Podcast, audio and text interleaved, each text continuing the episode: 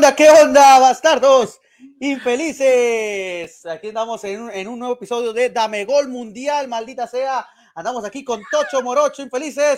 Andamos tirándole. Eh, sí, estamos en directo, ¿no? ¿no? No me estoy equivocando, infeliz. ¿eh? No me sé que me estoy equivocando. Sí, estamos en directo. eh, en directo, estamos, hombre, en directo. Estamos en directo en YouTube, en Facebook. Y si nos buscan la sopa de letras, ahí va a aparecer Dame Gol, infeliz. Cuando estés comiendo sopa de letras, ahí va a aparecer Dame Gol Mundial y andamos aquí con Tocho Morocho porque ya se viene la final del Mundial. Estoy nerviudo y, y ma, ma, no, no, estoy nada sereno, infeliz. Estoy muy nervioso porque Francia debe salvar el fútbol, pero el día, el día de hoy hablaremos sobre todo eso con Diego, con Miguel, con Chuber, que también debería estar aquí el maldito infeliz para hacer más Chubar. Pero bueno, infeliz, estamos aquí en Dame Gol Mundial y ya estamos con Tocho Morocho, me pusieron hora de moderador, no me dijeron, Tingili, jálate así, como que te avientan al ruedo, ¿no? Como que ahí viene un toro y nomás lo avientan a uno de que, ah, jálate ahí a hacer tu, tu papaya, maldito infeliz. Me acompaña Diego desde Perú y Miguel Renmuán que dijo, hoy me voy a poner la camiseta de Argentina, no importa que sea chileno, infeliz. ¿Cómo está, muchachos? Buenas noches, buenas noches a toda la gente de Dame Gol. Muy, qué buena presentación, Tingili, te, te pasaste. Eh, pensábamos que iba a arrugar, pero no fuiste como la selección mexicana cuando jugó contra Chile el 7 a 0. Fuiste mejor. Así que te felicito. No podía ir a peor, infeliz. No podía, ser, no podía salir peor que eso. Nada peor que eso, infeliz. Además, si, me, si tartamudeaba o se me olvidaba el nombre del programa, infeliz, era mejor que ese 7-0. claro, claro. ¿Cómo está Dieguito? ¿Ah? ¿Está con la camiseta de Alianza ahí? ¿Qué tal, muchachos? Muy bien. Con un poco de calor ya se está viniendo el verano, ya se siente un poco acá el bochorno en Lima, la verdad que sí, parece que va a ser un verano caluroso, porque el año pasado no había este bochorno, recién en enero ya se comenzaba a sentir un poco el verano, así que viene un verano bravo acá en Lima, en Lima y en el norte del país sobre todo. Y acá que está haciendo un frío infeliz, apenas acaba de empezar el invierno en México, sé que allá para, para Argentina y para y para, para aquellos rumbos del Sudamérica es al revés, ¿no? Termina siendo sí. acá el frío, acá es invierno y allá es, es, es totalmente el verano. Infeliz, lo que ya está llegando también a su final es el maldito mundial, el mundial que parecía que jamás iba a llegar, Miguel, como siempre digo, parecía que nunca iba a llegar ese mundial de Qatar y cuando menos pensamos ya está, se está acabando, infeliz, ya tenemos una final ahí comprada por el Paris Saint Germain. Ya estoy aquí generando polémica desde minuto cero. Así que el Paris Saint Germain ahí colocando a sus dos superestrellas en la final, sobre todo Argentina, porque no, que Francia se fue con Tocho Morocho. Eh, Diego, te hago la pregunta, la pregunta obligatoria, infeliz, que nadie me la puso aquí en ningún guion, porque yo creo que me deben de dar un guion, ¿no? Antes de entrar, pero a Miguel Germán como que no le importa, ¿no? Como que dice, ah, tú no, no puedes salir peor que 7-0. eh, Diego, te hago la pregunta obligatoria. ¿Aquí metió mano el Paris Saint Germain, o no? A ver, si lo eh, creo que comercialmente es un golazo, ¿no? Para los jeques, ¿no? Hay que recordar que este proyecto Qatar y Francia viene del año 2010-2011 cuando compraron al, al PSG, así que hablando comercialmente es muy bueno para el país Ayerman y también hay que tener en cuenta cómo llegó Qatar, que fue gracias a Francia, ¿no? Fue muy clave en las votaciones y, a partir de, de, esa elección y, y, esa relación también comercial que existe en estos países, eh, se ha suscitado todo esto, ¿no?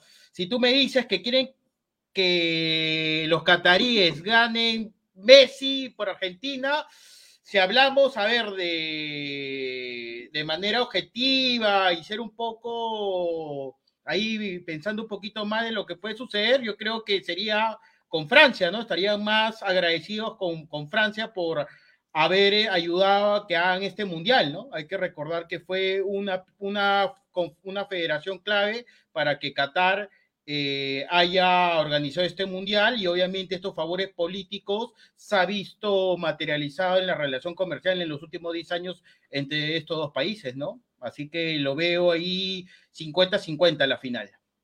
50 y 50, infeliz. Yo, yo la neta que yo veo todo, yo veo todo desde una perspectiva que digo, a veces, a veces creo que mi mente está, está, muy loca, Miguel, y digo, mi mente está muy loca porque yo veo cualquier cosa infeliz.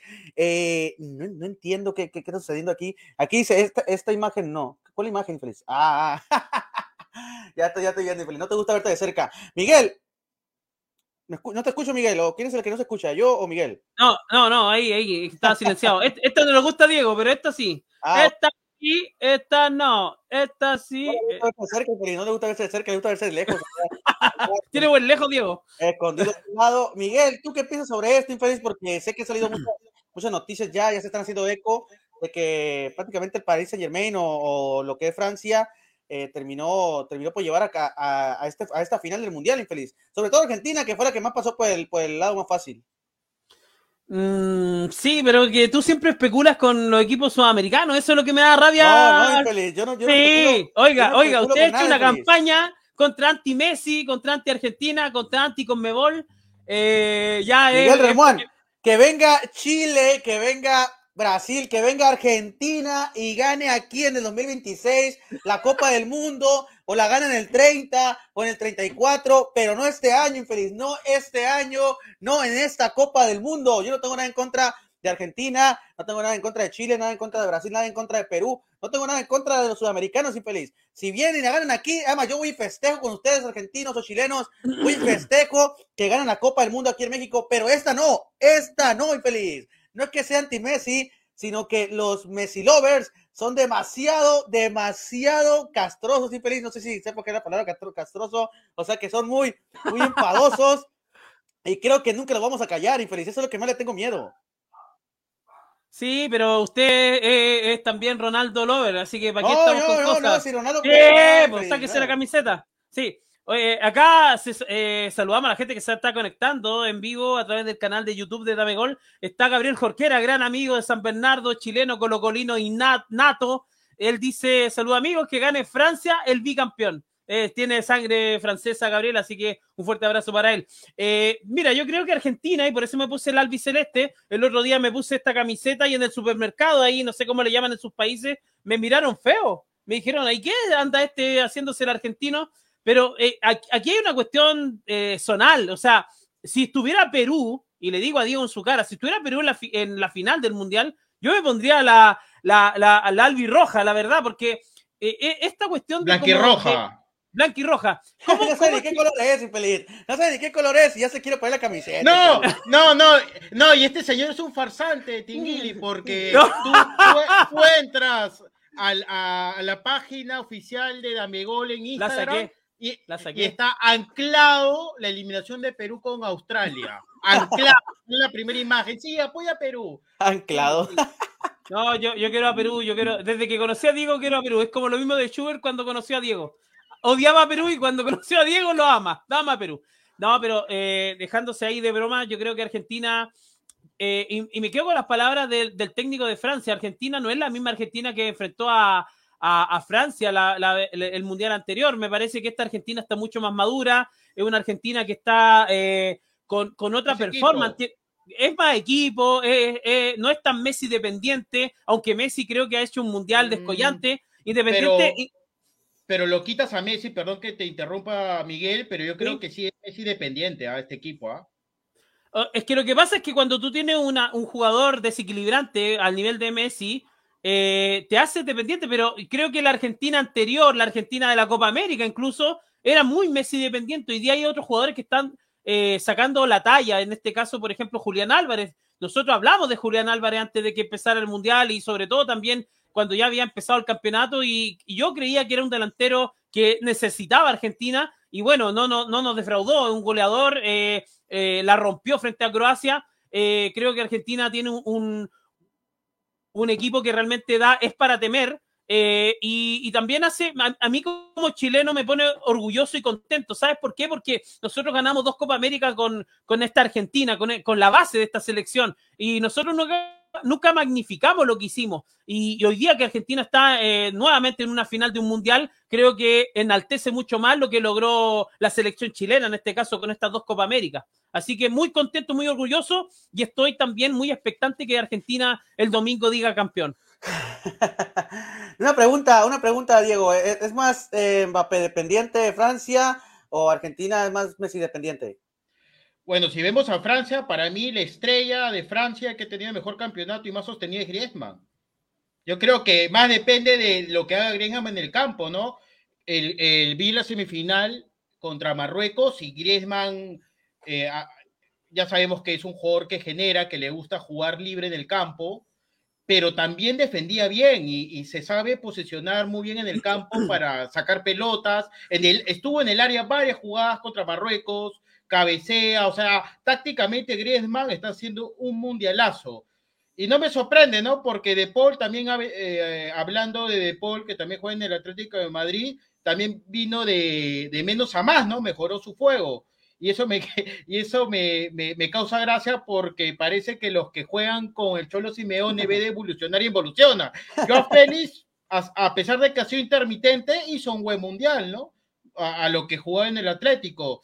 Entonces, respondiendo a tu pregunta, yo creo que la clave de Francia, más que Mbappé, en este campeonato mundial ha sido Griezmann. Tal vez en el mundial pasado sí era más determinante Mbappé, eh, en este no, no significa que no lo sea, obviamente es un jugador todo mundial, pero me parece que el jugador clave de esta Francia es Griezmann y también nombraría otro, a Chouameni, que hay que tener en cuenta que es un chico que tiene 21, 22 años, se puso la camiseta del Madrid y, y, no se le extraña a Casemiro, ¿no? Y, y, tampoco en esta Francia se le extraña tanto a Kanté, entonces yo creo que esos son los dos jugadores claves que ha tenido Francia para mí en, en el Mundial.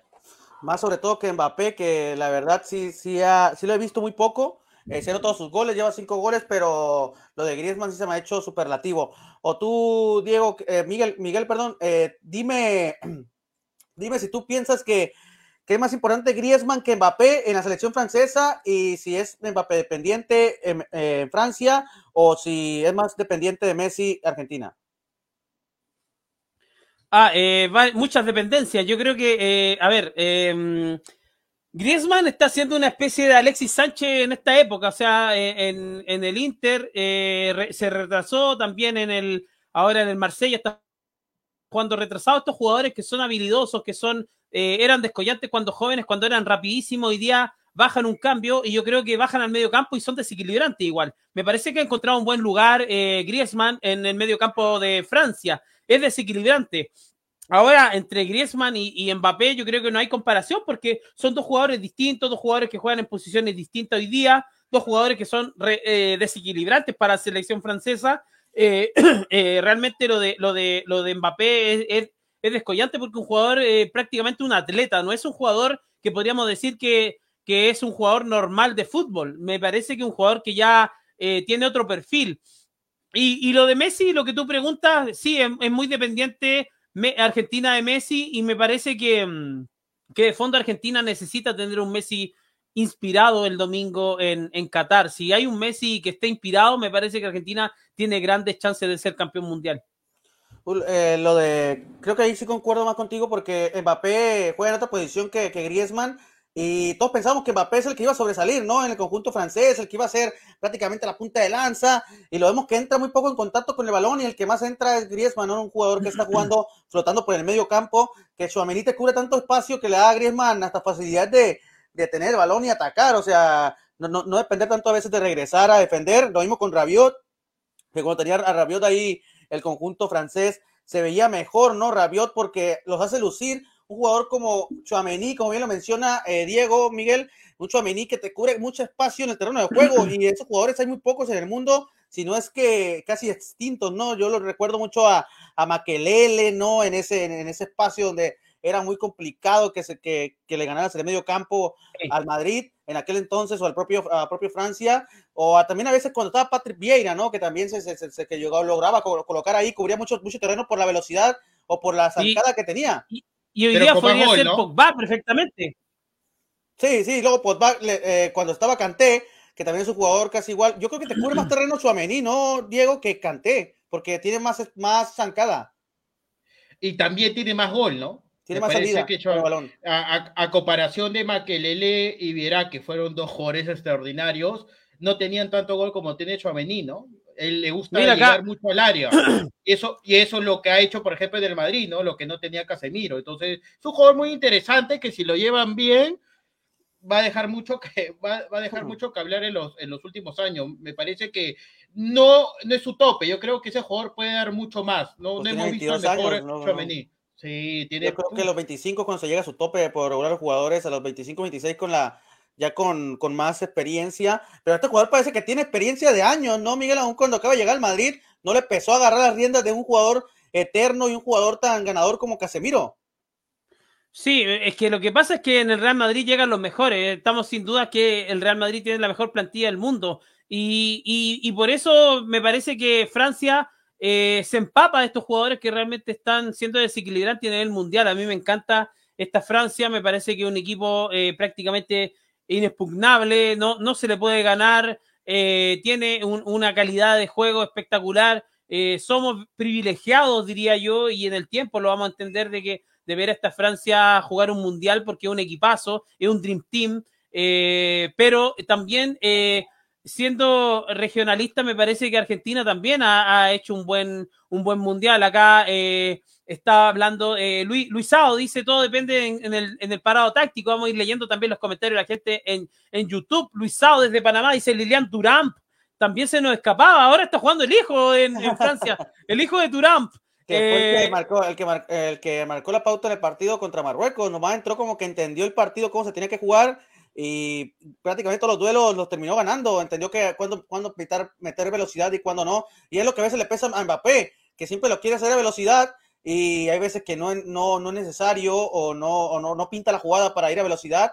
Y lo que sí entendió Marcos Turán fue entrar y saber cuándo pisar el acelerador. Eh, ya que hablas de Argentina y, y, de, y de Francia y Feliz, ya que no me diste ningún guion y que yo aquí me, me improviso siempre todo, Vamos a pasar, yo creo que es casi obligatorio en línea por línea quién es mejor, ¿no? Tendremos a Libu Martínez y a Lloris. Eh, Diego, ¿quién para ti es mejor y por qué?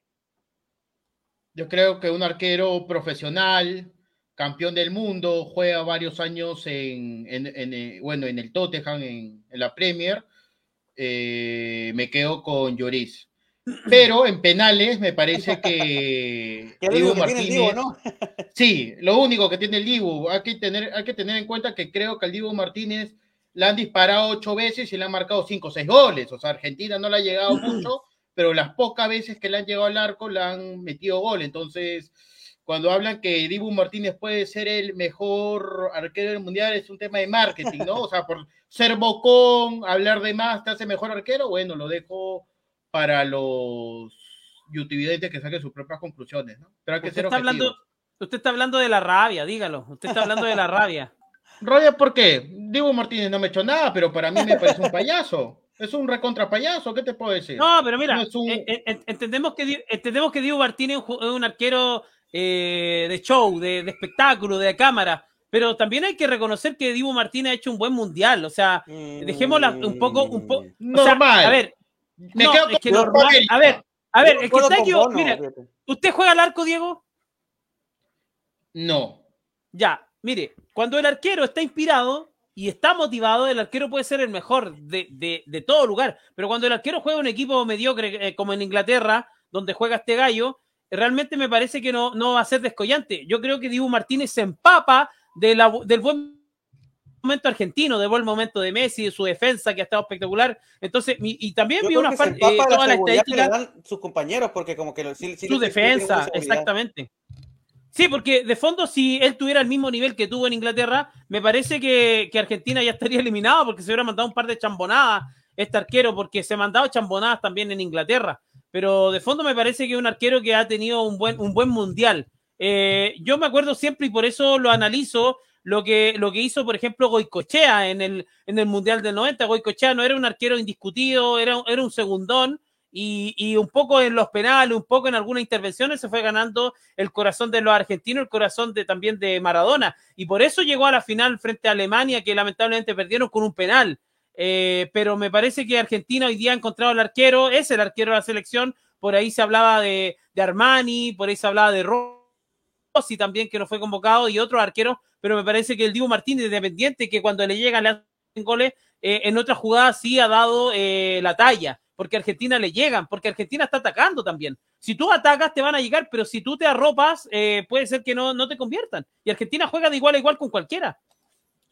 Yo lo, lo, lo, que, lo que veo con el Divo Martínez es que, como bien dice Diego, cuando le llegan, tampoco es demuestra tanta seguridad. Él, porque su defensa yo creo que sí ha estado en gran, en gran nivel en este mundial, me han sorprendido, de hecho. Eh, Miguel, entonces tú vas, tú vas con, con, que Dibu llega mejor que Lloris. Para la final, emocionalmente, porque futbolísticamente no, emocionalmente el Dibu llega más arriba que Lloris. Y para ti, eh, Diego, tenemos que llegaría a jugar con AT porque no es topo mecano, porque parece que no se va a recuperar de, de, la gripe que tiene de gripe el camello, algo así se llama, quién sabe qué se inventaron allá para que no jueguen varios jugadores de, de Francia, porque tampoco va a llegar Rabiot ni Coman. Eh, Upamecano, y también tenemos a Barán, que parece que retomó eh, su, su, nivel otra vez. Eh, Barán y Upamecano, y del otro lado tenemos a Romero y a Otamendi. Lo de Otamendi creo que es superior a, a Barán, ¿eh? Sí, el, el, Mundial de Otamendi fue, creo que es el mejor central de Argentina. Ha demostrado su jerarquía, ya tiene ya 35 años, tampoco es un, un chaval, un niño. Y, y, siempre Otamendi fue muy discutido en la selección argentina, ¿no? Era entre sí. las idas y las vueltas, si, si conviene convocar o no. Y en este Mundial, gracias a, para él y para Argentina, ha hecho un excelente Mundial, ha sido el abanderado en la defensa no, es, no, tiene la cinta de capitán, pero si hablamos por actitud, ganas y todo lo que se tiene que poner en la cancha, él tendría que ser el, el capitán de Argentina.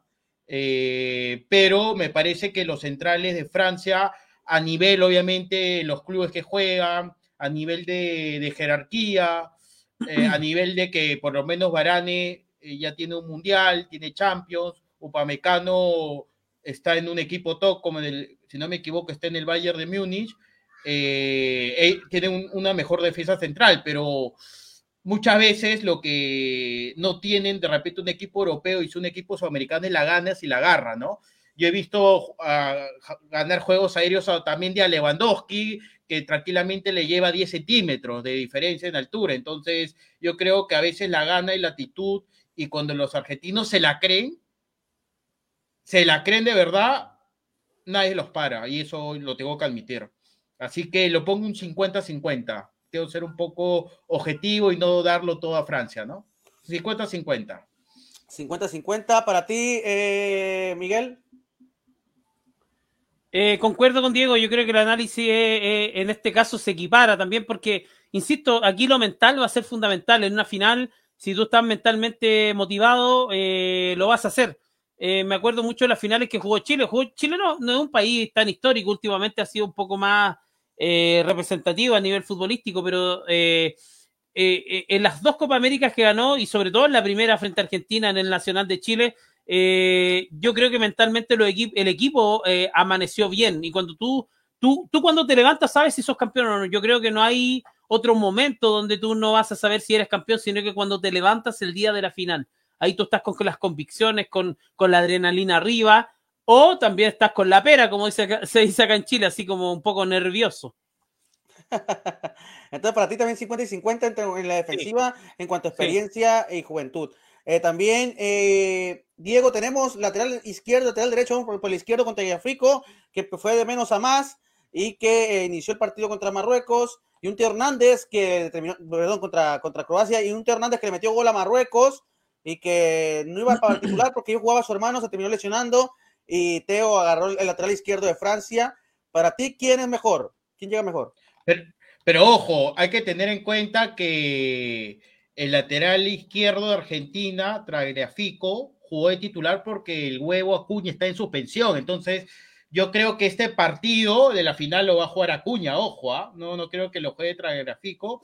Entonces, haciendo esa comparación, el mundial de Teo Hernández es su primer mundial, no era un jugador que, que habitualmente no era convocado por, por, la selección francesa. El último año en el Milán le, le, ayudó y creo que merecidamente ganó esa convocatoria para el mundial. Entonces yo me, yo me quedo con, el, con Acuña porque me parece que es un jugador más, eh, no desequilibrante, pero como se dice, más eh, regular en todos los 90 minutos. Es un jugador que defiende bien, es muy difícil pasarlo a Cuña. En cambio, el Teo Hernández de repente tiene mejor llegada, tiene mejor ofensiva, pero comete errores garrafales como pasó contra Inglaterra, que metió para mí un penal tonto, le metió, le metió el cuerpo en toda la espalda a, a Kane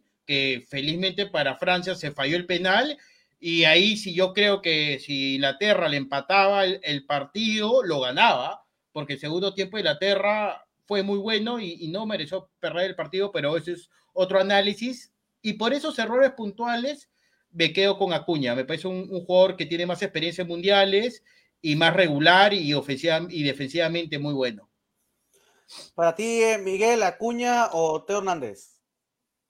Eh, me quedo con Teo Hernández. Yo creo que ha hecho un mejor mundial. Me parece que es un mediocampista subvalorado que ha, ha, tratado de estar a la altura y finalmente ha, dado la talla. Ahora, me gustaría que hablara alguien con propiedad. A ver, se está conectando. A ver, a ver, a ver, a ver, a ver, a ver, a ver, a ver. A ver. Oh, se salió. ¿Qué pasó? Alguien venía, alguien venía, pero se salió. No tiene, si no, tiene tanto, no tiene, tanta autoridad para hablar, por eso no, entró infeliz. Cuando dijiste, dijiste claro, autoridad, dijo, no, no, de aquí no soy yo. De, hablando de otra persona, está hablando de otra persona, infeliz. Sí, lamentablemente, pero sí, yo creo que Acuña también es un jugador que también ha hecho un buen mundial, pero me parece que en el mano a mano Teo Hernández está un peldaño arriba. Y si nos vamos, eh, Diego, por Molina y Cundé, un Cundé que, pues, de ser central, ahora a ser lateral por derecha en el conjunto de Francia, porque, pues, en la central ya sabemos a quién tenemos. Y aquí pondría, ¿quién, quién crees que llega mejor? Eh, ya vemos que hasta Molina ya te anotó gol y todo. Mira, por el Mundial me quedo con Molina, Cundé muy, creo que lo más flojito de Francia. Sufrió mucho en su banda contra Marruecos. Eh, en realidad, Cundé en el Sevilla, bueno, en el Barcelona se ha jugado un poquito más de lateral derecho, pero es un jugador que juega más de central, ¿no? Tú lo pones a Cundé eh, como lateral, le cuesta, le cuesta el ida y vuelta, no es un jugador que sea muy desequilibrante con los pies. Es más, eh, no sé si Pavar sigue lesionado, yo creo que él debería ser el titular de la selección francesa y Molina está haciendo un mundialazo, ¿no? El, gol que, que, le metió a Países Bajos, de repente no es un jugador, no es un Zanetti, pero me gusta su garra, su empeño, su ida y vuelta, eh, muy comprometido en la marca, muy comprometido con el sistema táctico, y por eso me parece que, Molina le saca un, un, peldaño más a, a Cundé por estas razones, ¿no? ¿no? Me parece que si tú me dices cuál es lo más flojito de Francia, es Cundé. Tenemos Miguel también que, que Cundé es lo más flojo o, o Molina todavía no llega al nivel. Eh, yo creo que Molina todavía no llega al nivel. Ahora esperamos que Molina pueda hacer el, partido que le falta. Eh, a veces hay jugadores que en el, campeonato completo están, pero a veces no son descollantes. Y, de repente aparecen. Y yo creo que la Argentina necesita tener un jugador eh, que sea desequilibrante, allá de Messi, Julián Álvarez, que son los jugadores que están realmente rompiéndola. A ver, a ver, a ver, ahora sí. Creo que va a entrar Joe Singh desde Argentina me parece que es súper importante la opinión de Joe porque está ahí mismo donde los argentinos están eh, alborotados, digamos, con esta final. Ahí anda, ahí anda Joe sí, anda con todo, ¿eh? ¿Cómo anda, muchachos? Ahí llegó, el guaperas, mira, llegó el guaperas, ahí llega, bien, llega hasta con un gorrito y todo, infeliz, con el calor que está haciendo. Sí, por supuesto. No, está fresquito y no sé qué pasó, no entiendo nada. ¿Sí? Espectacular, espectacular. El día, no, está lindo, está una noche linda, está fresco. No sé qué fue lo que pasó. Está para tomarse algo, algo bastante, bastante jubiloso. Pero. Ya que llegas. ya que llegas. Aparte está. Sí. Te la viento y de hablar del clima, porque ya sabemos que todos queremos hablar del clima, ¿no? Pero para hablar del clima, infeliz hay que hablar sin ropa, infeliz. Ya sabes que las mujeres en el clima, ya sabes que se tienen que quitarle la camiseta, la camiseta, infeliz. Mejor hablemos primero de lo que viene siendo Francia contra Argentina. Estamos hablando de los jugadores infeliz. ¿Quién llega mejor? Te la viento rápido, Dibu o Lloris infeliz. Dime por qué. Eh, me gusta más lo que está pasando con el Dibu. Eh, Lloris, yo creo que si bien es uno de los mejores arqueros que he visto en mucho tiempo, en muchos años, que bueno, se mantuvo vigente muchísimo tiempo, me encanta. Eh, hay una cuestión con Dibu Martínez que viene a tomar como una posta lo que es a nivel selecciones. A mucha gente no le está gustando lo que está haciendo a nivel clubes, lo entiendo totalmente, le pasa incluso a De Paul en la selección, pero para mí el hecho de que rindan mejor en la selección es un plus, eh, me marca mucho más y a mí me parece que incluso puede ser una revelación en la final. Yo creo que vamos a ver cosas muy interesantes del Dibu Martínez. No lo vi cometer errores graves en este mundial, si bien las veces que le han llegado han convertido, no vi que hayan sido eh, errores de él, en todo caso, salvo en el segundo gol de Holanda, los demás goles, sinceramente, no he visto que haya tenido problemas. Y en Francia, bueno, este, siempre se mantuvo de una, Lloris se mantuvo de una forma em, bastante sobria, y, pero me parece que lo de em, Emi Martínez va a ser un poco más interesante en la final. Creo que lo vamos a ver en todo su esplendor y la verdad que para hacer su primer final, nada, sinceramente le tengo muchísima fe. Es una cuestión más bien de expresión de deseos, porque si no digo más fácil, mirá, me parece que Lloris, pero tengo el leve pálpito de que Emi Martínez va a ser un muy buen partido. Sí, ya con una confianza que ya lo hablábamos, que le tiene, sobre todo el grupo, el grupo le tiene mucha confianza y también los propios argentinos la tienen mucha confianza. Antes hablaba del portero y decías tú, no, no, Romero, nadie le tenía confianza, entonces él mismo la reflejaba dentro del terreno de juego. Ahora, así que ni, ni, ni, mencionó, infeliz. Ni la tía de Romero tenía confianza en él, así que no. Yo, yo un poco lo que hice yo lo quiero confirmar con, con una jugada particular eh, frente a Croacia. Me acuerdo un, un centro, un, un lateral por el lado izquierdo manda un centro en el lateral de Croacia, viene el Dibu Martínez, se descuelga de una manera espectacular arriba. Sí. Yo creo que esa, esas jugadas para los arqueros son fundamentales porque ahí tú muestras la, la confianza con la que estás. Yo nunca le di esa, esa, ese descuelgue al Dibu Martínez en, en su equipo en Inglaterra. Pero en Argentina se puso entre medio de los defensas, salta y agarra la pelota con una confianza y baja. Eh, ahí te muestra que el arquero está al 100 y al, 100, al 150. Entonces, eh, me parece que los arqueros de mundiales no son de momento, sino, o sea, no son de trayectoria, son de momento. Y me parece que el Diego Martínez realmente ha sido descollante frente a Argentina, independiente de que ah, eh, la estadística y los números, y, y, me quedo con las palabras yo, dice, hay, hay jugadas puntuales donde no se le puede refutar nada. Lo que pasó con Caballero, lo que pasó con Armani también, donde a veces fallaron. Entonces, yo creo que Argentina en su arquero hoy día tiene un buen, una buena cuenta de ahorro para esta final sí, totalmente, pero vos sabés lo que pasa también es que Argentina la mayor parte del tiempo del partido, o por lo menos el, gran parte del partido, estuvo ganando. Y yo veía que no solamente el Diego Martínez estaba haciendo todas las cosas bien. Cuando un equipo va ganando de una forma holgada, dominando el partido, absolutamente todos rinden bien.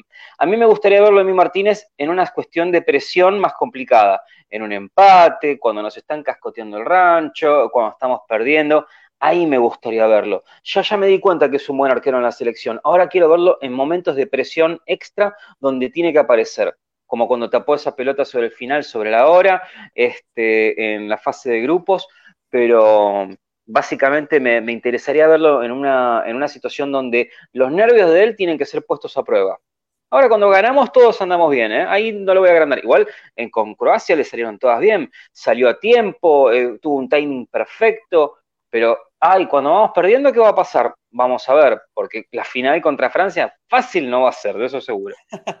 y vamos ahora al medio campo, infelices. Vamos, vámonos directamente al medio campo. Tenemos a Paredes y Chuamení. Yo creo que ahí se lo come Chuamení, ¿no, Diego? Yo creo que ahí Chuamení, lo de, lo de Chuamení creo que es superlativo en este mundial y como llega el jugador, eh, el jugador eh, de Francia. Y hay que tener en cuenta que Paredes comenzó titular eh, lamentablemente hizo un mal partido contra Arabia Saudita y lo sentaron. Recién me parece que apareció, si yo me puede corregir, con Países Bajos, ¿no? Ah, de titular. Sí. y, después con Croacia, ¿no? y, se notó, ¿no? Que, que, agarró confianza, pero me parece que si hablamos en, en el 1-1, Chuamení se lo come, ¿no? Chuamení es un joven muy joven eh, se puso la camiseta de Madrid y parecía que ya tenía 10 años jugando en, el fútbol profesional. Me, gusta el ida y vuelta, es más fuerte, tiene mejor talla, eh, tiene más gol. Chaumaní le gusta llegar mucho al área. Obviamente parece es un jugador de jerarquía, ¿no? Ha jugado, juega en la Juventus, ha jugado en el Paris Saint Germain, o sea, es un jugador que ya tiene años en Europa, pero me quedo con Chouameni, me parece que tiene más jerarquía y más fuerza en el medio campo y que ayuda a jugar a, sobre todo a Griezmann, como estábamos hablando al comenzar el programa. Le libera de, le libera de marca a Griezmann y a veces también a, Rabiot. Yo, ¿qué, para ti qué te parece Paredes y Chouameni? No estoy muy contento con Paredes en realidad. No se pudo establecer nunca. Tiene que manejarse como lanzador también desde el centro del campo y cuando tiene que raspar usualmente lo hace con faltas. Es muy eh, duro por momentos. Raspa bastante. Eh, a mí me gusta, a mí me hubiese gustado que le den más tiempo a Ezequiel Palacios.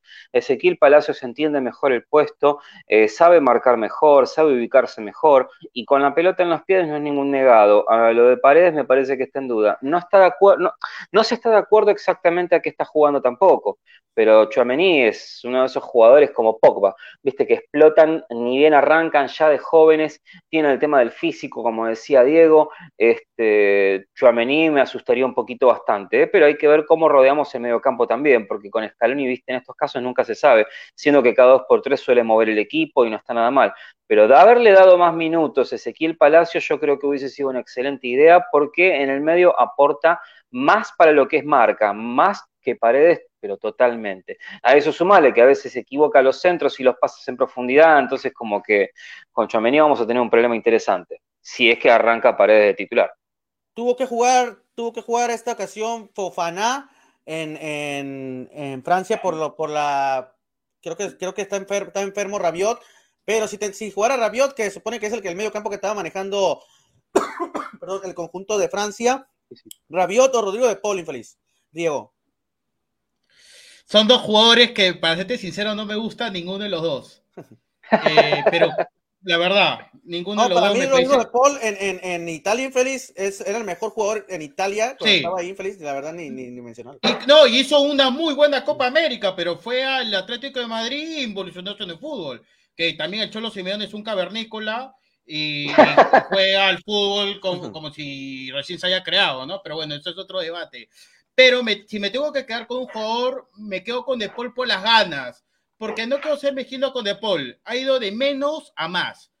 No es el De Paul que de repente te metía pases largos como, te, como hizo en la final de Copa América y que el flaco Di, María metió un golazo, pero por la latitud, es el jugador argentino que más corre, que más ha corrido, que, corre, que más corre todos los partidos y de todo el mundial, eh, la marca, y, me quedo con eso, me quedo con las ganas de De Paul, la, que a pesar estaba roto y se habría infiltrado contra Países Bajos, que corrió todo el partido, y esos jugadores, si bien es cierto, no, no puede estar muy bien con la pelota o un poco impreciso en estos momentos, eh, o, estos momentos de su carrera futbolística por diversos motivos, puede ser por desconfianza, como venía jugando en el Atlético de Madrid, pero me quedo con eso, me quedo con las ganas, la garra, y a veces, muchas veces la actitud supera a la, al talento, entonces por ese motivo me quedo con, con De Paul.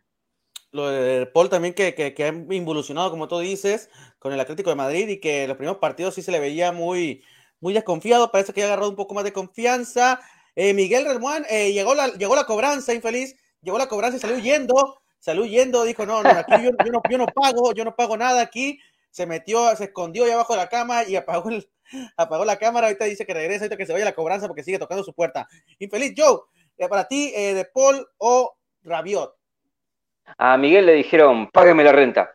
Este, de Polo Rabiot, este, sinceramente lo de Rabiot no me sorprendió demasiado. Sí, a Rabiot lo he visto años atrás jugando, explotando de otro modo, un poco más rápido.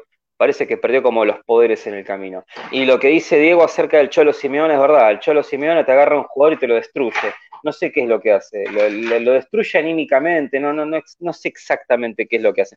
No obstante, lo que fue de Paul fue de menor a mayor también, este, es más preciso con los pases, juega un poco más libre, eh, sabe acomodarse mejor en los espacios. Lo que pasa es que ahora tenemos jugadores que tienen buen pie, entonces cuando uno no funciona, el otro toma la posta. El otro se relaja un poco más y se puede mostrar un toque. Este, eso con Enzo Fernández sería fundamental, porque a mí me encantaría arrancar con Enzo Fernández y ya tener otros jugadores con buen pie. Eh, sí, a pesar de que De Paul estos, estos últimos tiempos no me ha vuelto muy loco, eh, al lado de Rabiot gana De Paul. Yo también, yo también pongo a, a, de, Paul por, por Rabiot. De hecho, me quedo con ese de Paul que, que te digo en Italia, la Copa América, pero también ha, llegado, ha llegado a levantar el nivel en este mundial y es mucho más importante para Argentina que Rabiot para Francia. También eso hay que decirlo. Y tenemos a Enzo Fernández, que lo vamos a tener que poner con nada más y nada menos que con Griezmann infeliz. ¿Por qué? Porque prácticamente es por donde pasa el estilo de juego de, de, de, de Francia infeliz. ¿Con qué quieres que lo ponga? ¿Con Dembélé o qué? No, es con Griezmann infeliz. Con Griezmann, eh, ¿dónde, quién, quién, se llevaría? Yo creo que Griezmann ha tenido superlativamente un mundial eh, que nadie esperaba, que nadie esperaba. De hecho, venía también involucionado desde el Atlético de Madrid y no, este, agarró las riendas en el medio campo, de ser de un delantero, agarró las riendas de un medio campo de Francia y, y prácticamente ser el motorcito del conjunto francés, Diego. Bueno, lo de Griezmann me parece que es superlativo, es el para mí el jugador más clave de Francia más que Mbappé por los argumentos que expuse al comenzar el programa, pero no quiero ser mezquino con Enzo Fernández. Florentino, si puede, fíchalo. Ese jugador tiene 21 años, tiene una proyección extraordinaria. Me gustó la actitud cuando entró con, contra México. Ese partido iba en el minuto 60 eh, y entró un tal chico Enzo Fernández como si tuviera 20 años jugando al fútbol profesional y abrió el partido. Yo creo que ese fue el juego clave para que Argentina gane ese partido. O sea, fue un juego muy clave.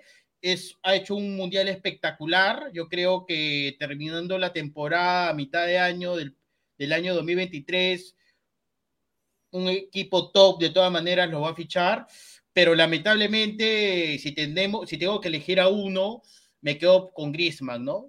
Sí, menospreciar lo que ha hecho Enzo Fernández, porque me parece que el jugador clave de Francia es Griezmann y el de Argentina es Messi. Entonces, por ese motivo, por el tema de, lo fundamental que esté en el funcionamiento de Francia, me quedo con Griezmann. ¿Qué tal el Mundial de Griezmann? Y otra vez con, el Cholo Simeone, ¿no? Griezmann no estaba jugando bien con el Atlético de Madrid, va a la selección francesa y está jugando bien. ¿Qué coincidencia que varios jugadores en su selección rindan y con el Cholo Simeone no, no? Pues sí, lo, que ha sucedido en este mundial, infelicidad, cuenta mucho la raza. Eh, ¿Para ti, Joe? Eh, Enzo Fernández me encanta, la verdad que es un volante muy, muy completo, eh, me gusta lo que hace, por ahí en la marca habría que pulir un par de cositas más, pero como jugador es fantástico, me encanta. Pero Griezmann es Griezmann, ah, Griezmann tiene también eh, una cuestión de experiencia, es más carismático también eh, por lo que estuvo logrando todo este tiempo en su club y en la selección, tiene más, más años, eh, aparte toma mate, el tipo toma mate. No, sí, no entiendo qué pasó ahí. Em, sacando, ¿no? Que dicen que es tremenda mufa, porque dicen que Griezmann es piedra en serio. No sé por qué, no sé por qué se ganó ese mote. Eh, a pesar de todo, yo creo que en esta final Enzo Fernández va a tener un trabajo más bien defensivo, en el caso de que entre, por supuesto, en el caso de que esté en la alineación. Y yo en la marca no sé si lo veo muy bien establecido Enzo. Y me parece que eh, Griezmann se va a notar mucho más. Yo me quedo con Griezmann. Griezmann también lo que ha hecho en este mundial y es muy importante para Francia, o sea que es de los, jugadores, más importantes de Francia. Y pasamos a McAllister, que también ha sido otro de los jóvenes que ha llegado a este mundial y que se ha ganado su lugar cuando parecía que nadie, que nadie daba un centavo por él, ¿no? Pero llega McAllister y dice, ¿sabes qué? Avienta la puerta junto con Enzo y con Julián y dice, vamos, vamos a darnos con Tocho Morocho aquí y McAllister y Dembélé infeliz. Miguel, Miguel, perdón, eh, Diego. Miguel, Miguel está pagando, está pagando la luz, la que le han cortado. Eh, no, yo me quedo con McAllister, o sea, a ver, eh, si bien cierto juega la Premier League en el Bristol, no le he visto jugar mucho, la verdad, con ese equipo. Por algo juega en, la liga más competitiva del mundo y, me, ha gustado su funcionamiento. Es un jugador muy táctico que tiene, eh, es muy físico, o sea, tiene ida y vuelta. Eh, tiene unos tiene creo que cuatro pulmones este chico, o sea, todos los 90 minutos o prórroga te los corre. En cambio, de Dembélé, no es porque sea del Barcelona, pero la verdad nunca me ha gustado. O sea, si es cierto, es un jugador desequilibrante, rápido, pero no tiene marca, juega cuando quiere. Bueno, estos últimos tiempos no se ha lesionado, de repente ha querido jugar y no estar tanto en las fiestas o por el PlayStation hasta altas horas de la noche. Pero no, no es un jugador que no, no sé, no, veo jugar a, este chico de Embelé y no, no sé, no, no siento nada, no transmite nada. Es muy intermitente, a veces es muy individualista, no juega en equipo, tiene a veces de, repente ciertas genialidades que le dura 20 segundos y se nubla. Y Mascalister yo creo que es la gran sorpresa, bueno, una de las grandes sorpresas con eso Fernández de la selección argentina para bien y se ha posicionado en el puesto y, y, es un jugador que también después de este mundial va a estar en un mejor equipo, ¿no? Después de la mitad de temporada en Europa me parece que tranquilamente puede llegar a, a un equipo competitivo que juegue Champions League, por lo menos ahí seguir escalando, ¿no? Poco a poco. Todo es progresivo en esta vida. A eso pinta, a eso pinta, de hecho, Dembélé, creo que le, han, le han tendido mucho la mano de regresar a defender, infeliz. Creo que eso termina matando un poco a Dembélé a la hora de ofender porque llega sin ideas. Lo he visto arrancar casi casi de su portería hacia la portería rival. Ya cuando llega a encarar, que es lo que más se le da, pues llega ya sin piernas. No es un jugador que está acostumbrado a la ida y vuelta y lamentablemente eh, le ha costado con Francia. Miguel ya, ya, ya pagó, Miguel ya pagó ahí, creo que ya pagó al arrendatario, ¿no? Yo creo que ya le pagó ahí, después de esconderse un rato de que estaba buscando al arrendatario, ya terminó pagándole. Yo, yo dime, eh, McAllister, Me siento como Don Ramón con el señor Barriga. Así es, así dijo yo, el que llegó y te dijo, hey, págame la renta. Eh, yo, de que, ¿quién es McAllister o de Belén Feliz? Yo me siento el brujo del 71. Este. Mm, no, Alexis Martínez, por supuesto, eh, Alexis Martínez, Alexis McAllister eh, me encanta, me encanta el trabajo que está haciendo. Es más, eh, lo veo y es como si Riquelme hubiese jugado bien en la selección nacional eh, así a ese nivel. Lo veo un nivel altísimo. Dembélé es un pecho frío, o sea, vamos, Dembélé es un pecho frío, todo el mundo lo sabe, se ve, sabemos cómo es el comportamiento de él. Eh, Alexis viene un poco más eh, de punto, este, viene jugando el Brighton Hove Albion y muy bien. Lo que pasa es que es muy difícil destacar en un equipo de mitad de tabla en la Premier League. Vamos, muchachos, muy complicado, por eso nadie lo tenía. Eh, pensar que yo también quería Emiliano Buendía en su lugar, pero la verdad que lo de McAllister me fascinó. Incluso el padre, Carlos McAllister, era un excelente marcador izquierdo que anduvo muy bien y que yo en el, Colorado. En los 90 lo quería como.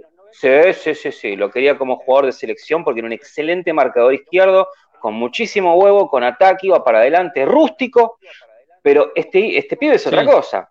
Me encanta. Le pegaba todo lo que se movía. Sí, por como, y como tiene que ser, por supuesto. Pero la verdad que me gusta mucho Alexis, sí. Ni hablar. El Dembele, por favor, no, nada que ver. por favor. Para ti, Miguel, después de que ya llegó el, arrendatario, ¿qué show infeliz? ¿Quién? ¿Dembele o McAllister?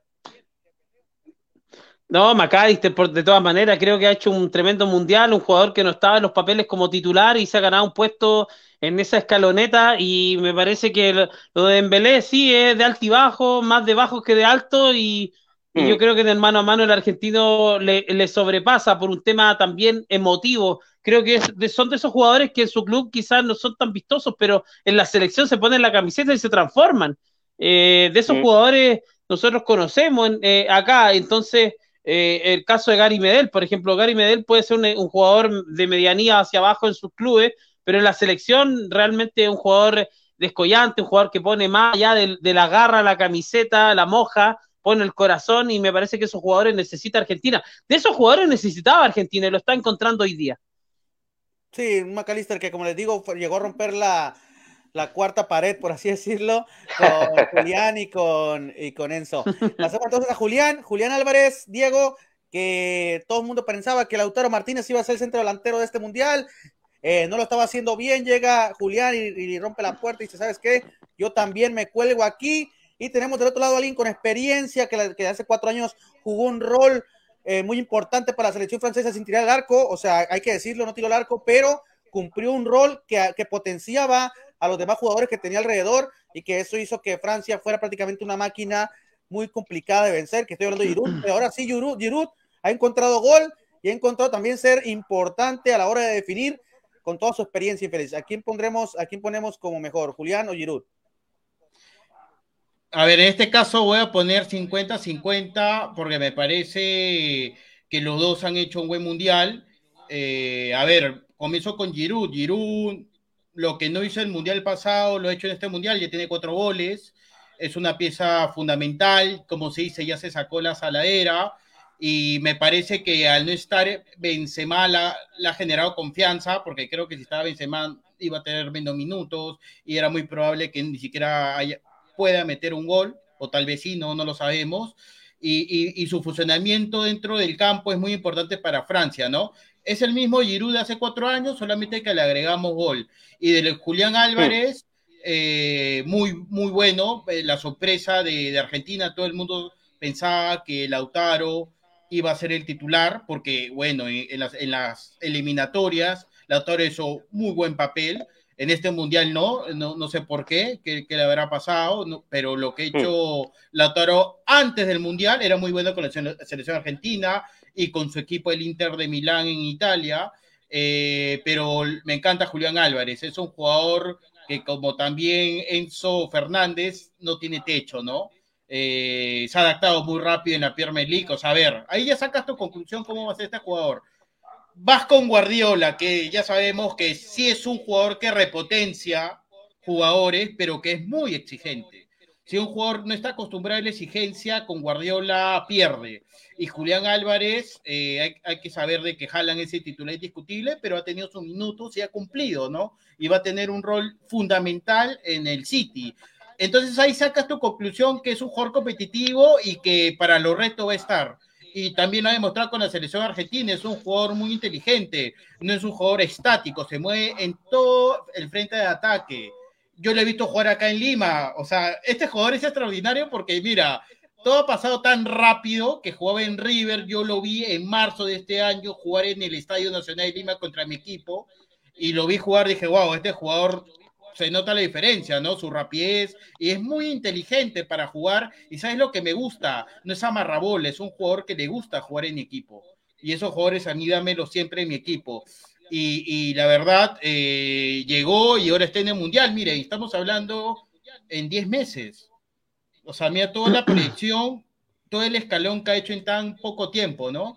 Así que en este caso me quedo 50-50 por estos argumentos, pero con una mención especial a Julián Álvarez por su inexperiencia a, nivel profesional y por todo y toda la predicción que tiene en un futuro. ¿no? Va a ser un jugadorazo y, del Mundial del 2026, imagínense, le falta un poquito de repente hmm. agarrar masa muscular, que eso en Europa lo, lo va a lograr, eso es tiempo y dedicación y con un buen nutricionista, pero va a ser Uf, va a ser potente ese jugador, muy bueno.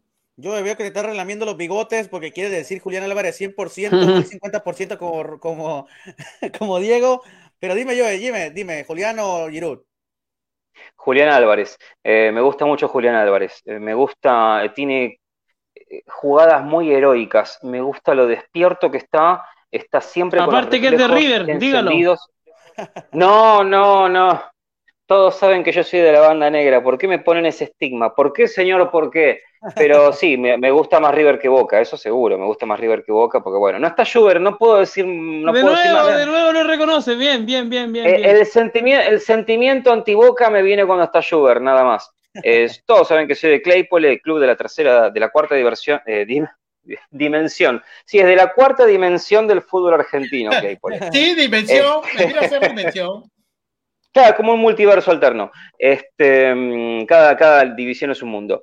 Eh, no, Julián Álvarez. Lo de Giroud este, no tiene las mismas aptitudes. Es un, Giroud yo lo veo más como nueve clásico igualmente. Eh, Julián Álvarez es un jugador de toda la cancha que encima marca. Y yo a Giroud no lo veo tan despierto en ese lado. Si bien está despierto ahora, está metiendo goles, como dijo Diego, y como se ve por supuesto a las claras, en el Mundial pasado fue abominable. Yo lo que creo que ante presiones Giroud desaparece. Mm, no sé si vamos a tenerlo a Giroud.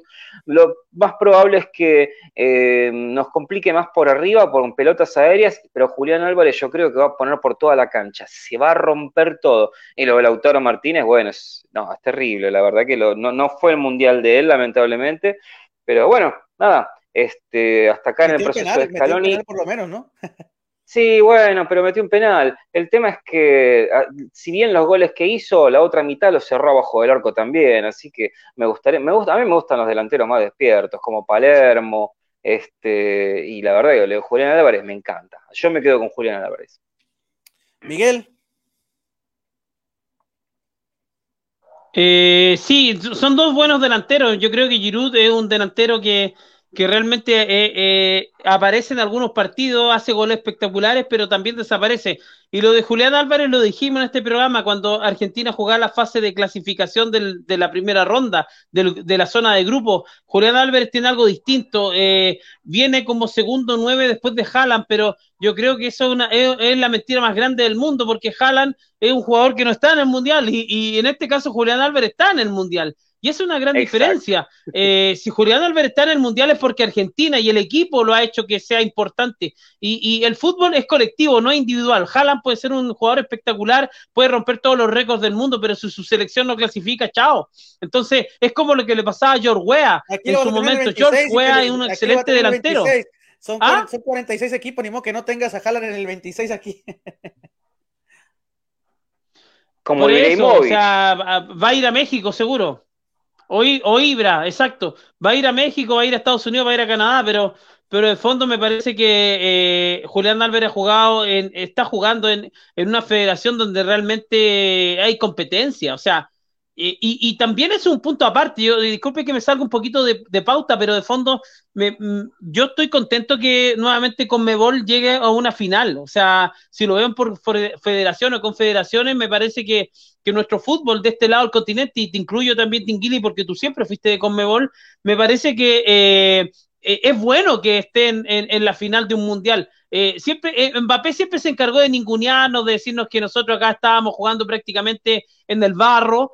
Eh, pero hay, eh, me gustaría ver a Mbappé en Bolivia, en, en, la altura de La Paz, me gustaría ver a Mbappé en el, en, en el Zorros del Desierto de Calama, o, o, o, quizás también en Arequipa. No sé si Mbappé eh, podría rendir como rinde allá en, en, sus, en sus canchas. Qué bueno que mencionaste Infeliz, porque hay gente que no lo sabe. Ver, perdón que interrumpa, yo ahorita te doy la, la palabra. Hay gente que no sí, lo sí, sabe, sí, pero yo, pero yo eh, soy 0.00001% eh, uruguayo, así que qué bueno que me mencionaste que soy de Comebol, infeliz, porque hay mucha gente que no lo sabía y yo, yo, yo soy uruguayo, infeliz, 0.1000%. Eh, yo te doy la palabra, infeliz. Eh, ¿Qué quieres decir? Yo creo que lo de Mbappé es una forma como de poner trabas, ¿sí? Entre lo que es el fútbol americano y el fútbol europeo. Es una persona que pone muchas trabas. No por nada le dicen trabapé, pero eh, sí, hay que pensar que lo de yo creo que lo de Travapé es una cuestión de que, nada, desprestigia mucho al fútbol de acá, de este continente, y yo no, no sé por qué hace esas cosas. Tiene, peca muchas veces de, ya con lo que dijo, que necesitamos más jugadores franceses, falta que empiece a decir que quiere jugadores todos africanos también. No sé, está teniendo una postura un poquito rara. Yo no sé si alguien está dando letra porque justamente esas cosas no suelen salir. A mí me parece que le conviene ser un jugador polémico, contrastado con Messi, que por ahí tiene un perfil más bajo.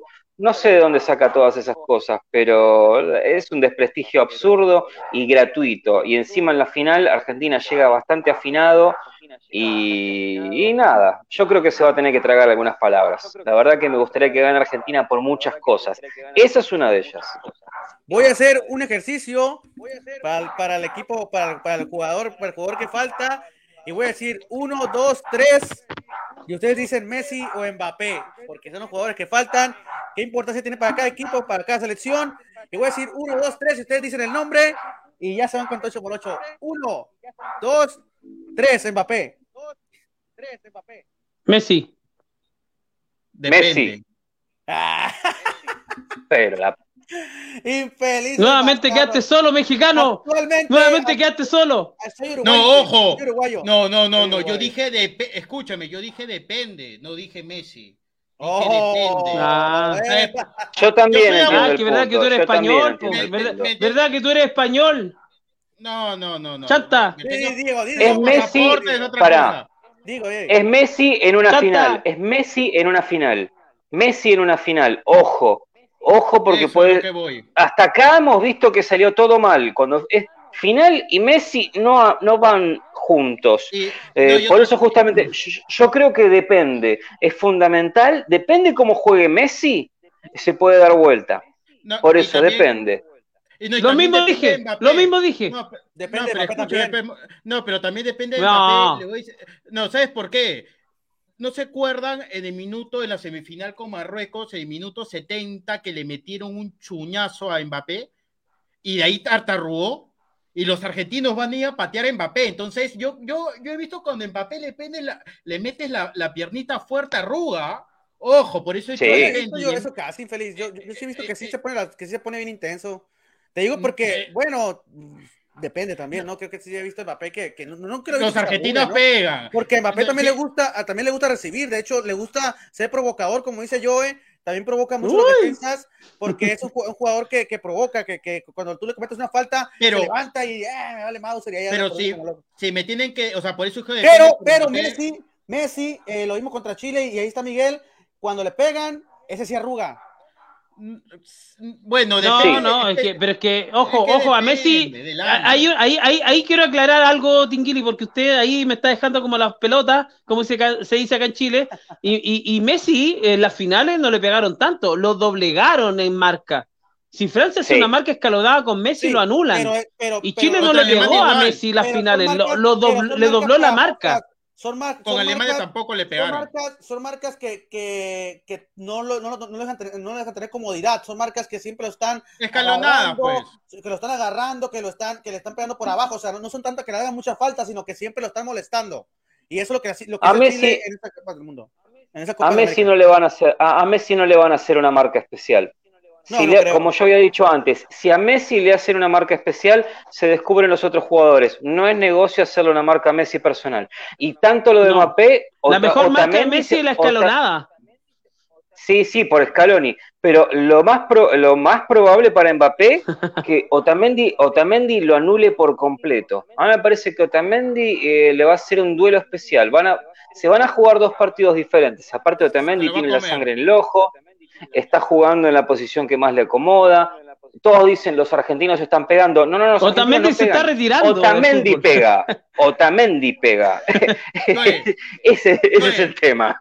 Sí. así te las pongo. Si Argentina juega como le jugó en Brasil en, Maracaná, te lo firmo ahorita, Argentina gana. Sí, tal cual. Tal cual. Ese, Aún ese sin Messi jugando ser- bien. Pero, pero Ese partido- ese partido-. Ojo, acuérdense a mí ese partido, es lo que Argentina va a jugar, a pegar, porque Francia no pega. Francia es un equipo que no pega mucho, que deja jugar. Eh, Argentina son un poco más maliciosos hablando futbolísticamente, ¿no? Entonces, por ahí yo creo que es un punto a. Pregúntale a Gardiol, pregúntale a Gardiol. Me- se, un pinche, eh, un, un defensa de nivel top, y es una vergüenza infeliz. O sea, ni siquiera con 20 años y con el cuerpo que tiene el infeliz bastardo ese, pudo meter cuerpo en medio campo y se lo terminó llevando un jugador de 36 años. Una vergüenza lo que tenemos actualmente en cuanto a defensivas ahí en Europa. Tenemos, quiero- tenemos, queremos tener más Medel, queremos tener más Arturo Vidal por el mundo, Cáceres por el mundo. Queremos tener ese tipo de jugadores, pero lamentablemente el mundo está cambiando y nos quitan y nos meten Hagan algo, México. Que no sirve para nada. Como cuando teníamos nosotros también a Rafa Márquez, ¿no? Que pegaba a Puyol. No, Sí, señor jugador Rafa Márquez. Rafa Márquez, señor no. jugador Rafa O Márquez. Tremendo. Señor jugador. sea, infeliz, o sea, Rafa y ese- Márquez. Y ese, y ese cuando le tocaban las pelotas te pegaba infeliz, le, le, le, le valía un taco que caguate quien fueras. Pero bueno, Pero era, pero Te era más pegaba y después te pedía ¿ah? disculpas. era más elegante. Y aparte te hablaba. Te pegaba y Rafa después te Márquez pedía te disculpas. Le decía, discúlpame. Rafa Márquez te hablaba. eh. Rafa Márquez te hablaba además. eh. Era, era picante Rafa Márquez. Y era un tipazo, No, dicen. Sí. ¿Qué- qué Dicen que era un estos- tipazo. ¿Qué pasó con esos defensas infeliz? Pero bueno, le voy, a- le voy a dar el, el mando ya de moderador aquí a mi compa Miguel. eh, a, a mi, a mi compa así hablando. Eh, güey, ya, güey, ya, güey. Te voy a dar el, el moderador. ¿Cómo le va, Bueno, pues? güey, órale. Te voy a dar el moderador, güey. Eh, muchas gracias a, to- a- a todos los que van a, a continuar aquí con, con, con Damegol Mundial. Me tengo que ir por una cuestión de trabajo, pero le doy aquí eh, el punto de lanza a Miguel y nos estamos viendo pronto, Joe. Eh, nos estamos viendo pronto, Diego y Miguel. Así que muchas, muchas gracias por, por ponerme de moderador aquí y por darme la confianza y nos estamos viendo infelices. Adeus, adeus. Nos Nos vemos estamos en la viendo, próxima. Diego. Nos estamos viendo, muchachos. Bueno, nos quedamos nosotros en transmisión. Vamos a cortar la transmisión ahora. Se va a Tinguili a, a la otra transmisión en, en, en Infelices Podcast. Así que abrazo, Tinguili. Nos vemos, nos vemos infelices. Ya, por fin se fue este mexicano. Oye, ahora hablemos Eh, bien. ya, güey. Ya, güey, pinche pendejo. ¡Chicano! Ya, oye, bueno, eh, che, ¿en- bueno, muchachos. que estábamos que México perdía por 7-0 con todos los equipos de Conmebol, eso estábamos. Y, viste lo que es, viste lo que es. Con la Conca Champion ahora es como la tercera división en lo que es ligas. Pero bueno, ya lo vamos a ver de vuelta a México con algún equipo lindo para deleitarnos un poco, o también para reírnos, quién sabe. Sí, muchachos, para ir cerrando, un marcador para esta final del Mundial. Eh, vamos con Diego. Ah, eso qué difícil, ¿ah? Yo creo que yo creo que termina en penales. Queda 2-2 y van a penales. Me parece que, y si me confundo lo peor de los casos, pero no termina en los 90 minutos y van a suplementario. Lo veo, va a ser un partidazo, la verdad. Y si tú me dices que equipo para mí va a ganar, si te das cuenta, los que más he nombrado son Argentina, porque individualmente más me gustan los jugadores argentinos por su funcionalidad, por su marca, por su gana, por su actitud que ha tenido en este mundial. Ah, va a ser un partido, la verdad, una moneda al aire. ¿ah? Es dependiendo cómo se despierta Messi. Eh, veremos si esta Argentina, que todavía no se enfrentó en este mundial a un campeón del mundo, si bien es cierto, enfrentó a Países Bajos, que es un equipo grande, que, que, creo que el fútbol ha sido un poco injusto con ellos, porque no han campeonado mundial, han jugado tres finales y no han ganado ninguna. Se podría considerar un equipo finalista de mundiales, pero no campeón mundial, y de ahí este es el gran examen final de Argentina, ¿no? Es como pasó con Ecuador, ¿no? Obviamente, no, no, no teniendo esa misma rigurosidad en la comparación, que su examen final fue con Senegal y lo eliminaron. Entonces, yo creo que Argentina, si no gana este mundial, no significa que haya hecho un, mal mundial, pero como que yo lo desaprobaría en el sentido, o aprobaría con 11, ¿no? Pero no más, porque creo que Argentina eh, sería, es campeón mundial, eh, sería su tercera estrella, y sí. sería un fiasco, ¿no? No hay que mentir a la gente. Si Argentina no campeón este mundial, sería un fiasco. Ya. Por todo lo que ha pasado. Eh, vamos con Joe, ¿cómo va esta final? ¿Estamos clarito cómo va? Bueno, mira, bien, mira, en el Mundial pasado nosotros jugamos con Armani, Mercado, Marcos Rojo, Tamendi, Tagliafico, Enzo Pérez, Macherano, Vanega, Pavón, eh, Messi y Di María. Y perdimos 4 a 3 y los franceses terminaron pidiendo la hora. Nosotros tenemos otro equipo ahora. Francia tiene pocos cambios con respecto a eso y no es Francia de ese mundial. Para mí ganamos nosotros. Para mí ganamos nosotros. Obviamente sufriendo, vomitando, todo junto, pero ganamos nosotros. Vamos, vamos, Argentina, vamos. Eh, yo también me la juego por Argentina, muchachos. Vamos a, decir campeón con Mebol. Vamos a ganar un cupo más para el próximo mundial. Nos necesitamos todos. Así que un fuerte abrazo, muchachos. Yo un, un placer eh, haberte escuchado haberte conectado eh, una vez más y estamos todos contigo, tú sabes. Así que nos vemos eh, pronto, querido Joe. Dale, perfecto. Muchísimas gracias por tenerme acá de vuelta. Este, esperemos tener buenas noticias y, por supuesto, eh, lo que va a ser el foro, lo que va a ser el grupo de WhatsApp ese día, Dios mío. No hay partido donde las cosas no terminen a los tiros. Pero bueno, vamos a, vamos a abrirnos y a abrirnos a esto que ojalá que el pueblo argentino lo necesita y la verdad que esta selección se lo merece. Muchas gracias. bueno, Diego, un fuerte abrazo. Un fuerte abrazo para ti también en, Lima, Perú. Gracias, gracias amigos. Y, si Argentina gana, que sea, a ver, aparte, aparte de lo futbolístico, que sea muy bueno para el país, también el tema de la crisis social y económica que viene Argentina ya pasando varios años y que por fin gane la derecha en Argentina y que si es posible sea sí, Cállate, están hablando puras tonteras, chao. Cállate. Ya, muchachos, un fuerte abrazo. Vamos a pedirle a, vamos a pedirle a, Harold Cárdenas que corte la transmisión porque a mí se me apagó el computador, así que nos vemos, muchachos. Desconéctense. Chao, chao, chao, chao, chao, chao. Y dame gol mundial. Nos vemos en la próxima. Eso, vamos, vamos, Argentina, vamos. ¿Qué tenía que apretar, che? ¿La X? ¿La X o chat? Ay, no entiendo, no entiendo. Soy viejo, soy pelotudo.